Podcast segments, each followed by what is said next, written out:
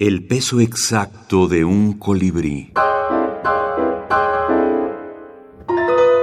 Hadas ebrias. ¿Qué tan Gómez? Letras muertas.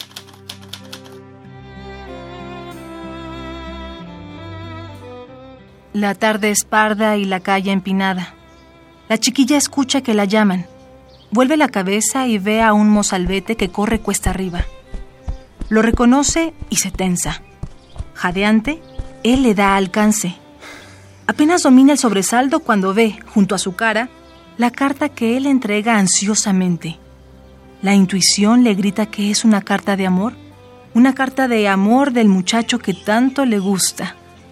Apenas puede creerlo. Su corazón da una voltereta. Casi la arrebata, la desdobla con prisa. Sus ojos corren por los negros garabatos mientras un indiscreto rubor le golpea las mejillas y una turbación, mezcla de júbilo y de susto, le estremece las manos.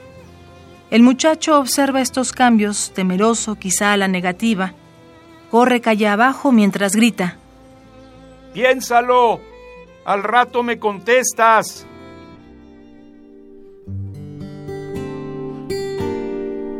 Ella, al verse sola, tiembla sacudida por el llanto. Nunca había sentido así de golpe la angustia y la vergüenza de ser analfabeta.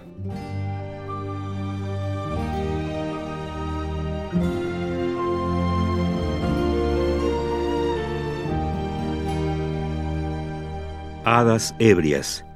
Quetanaba Gómez.